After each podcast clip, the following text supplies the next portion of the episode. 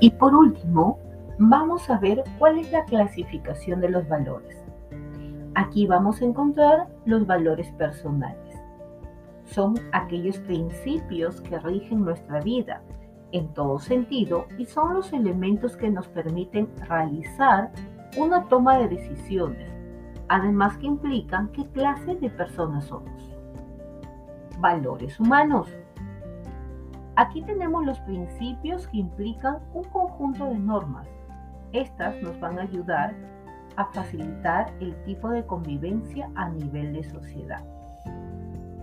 En general, están ligados al comportamiento, pero se enfocan a que el individuo sea capaz de congeniar con sus similares y evitar problemas. Valores sociales son los que nos permiten fortalecer la convivencia, pero además están enfocados en mejorar nuestras habilidades sociales. Valores profesionales son la forma de actuar en el ámbito laboral. Además, son principios que aplicaremos muchísimo y hablarán bastante de nuestro comportamiento. Valores morales. Este tipo de virtudes son características que nos permiten apreciar, ya sea de forma o negativa o positiva, una serie de acciones o comportamientos. Los valores morales son las cualidades que se asocian en la mayoría de veces con un significado positivo y los demás reconocen como buenas acciones y o comportamientos. Valores religiosos. Este tipo de virtudes se enfocan en dictar las reglas de vida que practica el individuo según la religión de su elección.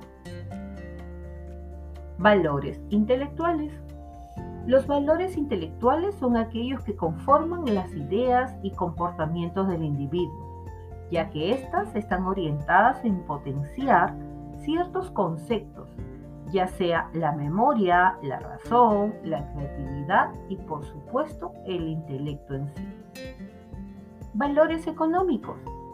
Aquí entramos en una rama poco conocida, pero a fin en cuenta, las virtudes económicas son las cualidades que guían el comportamiento del consumidor.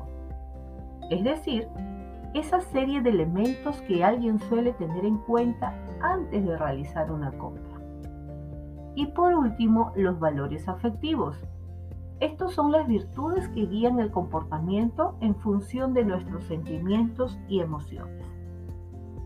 Estos permiten que el individuo en cierta situación sea capaz de dar la mejor respuesta afectiva, además que permitirá que tenga responsabilidad por las emociones de los demás.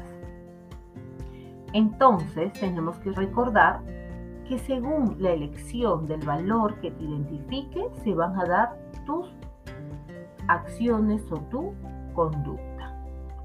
Y recuerda que las creencias que tenemos sobre nosotros mismos van a condicionar poderosamente nuestra solución de problemas, de conflictos, las decisiones que tomamos en la vida, la confianza y la seguridad con la que trabajamos. Nos relacionamos o simplemente vivimos y por supuesto nuestro éxito. Es por eso que debemos tener en cuenta la necesidad de cambiarlas si fuera necesario.